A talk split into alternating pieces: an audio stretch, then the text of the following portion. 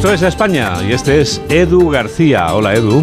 Hola Juan Diego, buenos días para ti y para los oyentes. Esta semana Ecologistas en Acción detallaba uno de sus informes sobre el CO2 que lanza a la atmósfera la aviación comercial.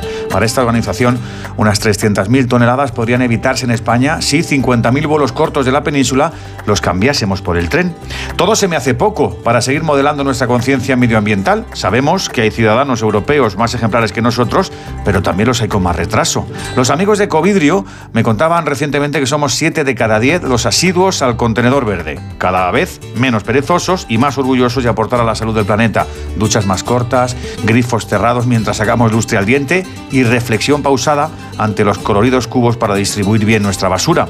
A la cabeza de este despertar real, los más jóvenes, los que tiran de los padres, los que saben todo lo que hay en juego. Y los más remolones, pues esos poderes políticos y económicos que suelen retroalimentarse y que ponen trabas a los cambios necesarios. Pues hay que seguir convenciendo al personal. Tenemos sol y viento para donar y para seguir creyendo en un mejor futuro.